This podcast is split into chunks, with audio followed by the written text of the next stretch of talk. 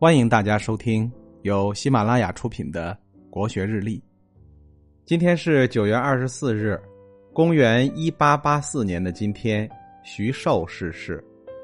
徐寿是清末著名的科学家，中国近代化学的启蒙者，中国近代造船工业的先驱。徐寿出生在江苏一个非常普通的农户家庭。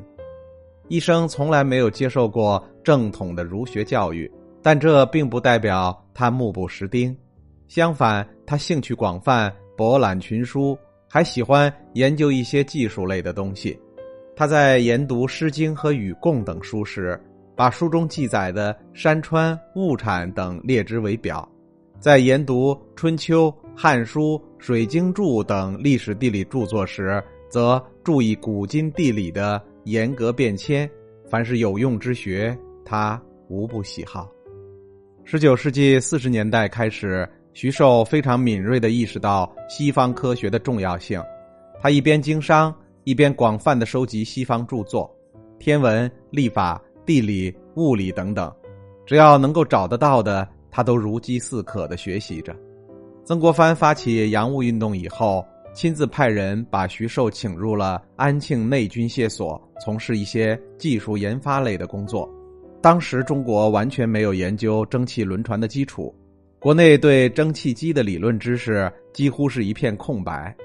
徐寿翻遍了所有能够找到的相关资料，也仅仅只是在一本名叫《博物新编》的书上看到了一个蒸汽机的外形图。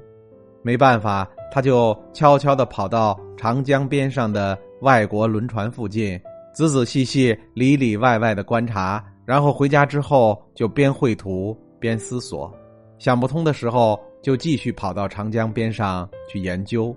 如此花了三个月的时间，他造出了外国几百年才能研制成功的蒸汽机。又过了几年，他和他率领的科研团队就研制出了蒸汽轮船的制造技术。凭借自己的超凡能力，震惊了当时的西方列国。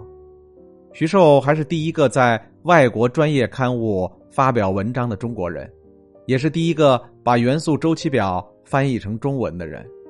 他晚年的时候花费了大量的精力去翻译西方著作，不夸张的说，他凭一己之力促进了整个中国近代科学的发展。同治七年（公元一八六八年）。江南制造局设立翻译馆，徐寿父子都参加了译书工作。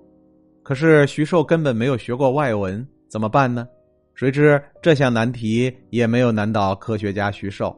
原来徐寿通过聘请西方传教士先进行口译，然后再请国人笔记成书，就这样他成为将西方近代化学系统介绍到中国的先驱者。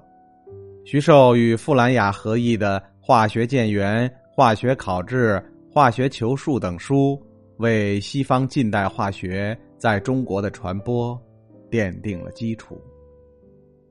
今天的国学日历就分享到这里，最后和大家推荐我的新专辑《心态王者苏东坡》，让我们透过东坡先生起伏的人生，走进无比风雅的世界。